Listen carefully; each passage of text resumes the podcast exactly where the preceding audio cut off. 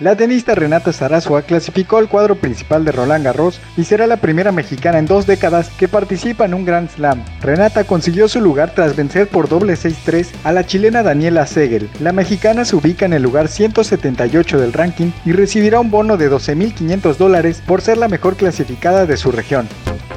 En otras noticias, los Cubs de Chicago despidieron cerca del 25% de su staff debido a la crisis económica y la falta de recursos provocada por la pandemia. El equipo espera perder un 75% de sus ganancias en este 2020, el equivalente a 125 millones de dólares, debido al recorte de juegos en la temporada y la falta de ingresos por la venta de boletos. Por último, el delantero Luis Suárez firmó este viernes su contrato con el Atlético de Madrid. El acuerdo del uruguayo con los colchoneros es por dos temporadas. El exjugador del Barcelona superó este día los exámenes médicos para concretar su fichaje.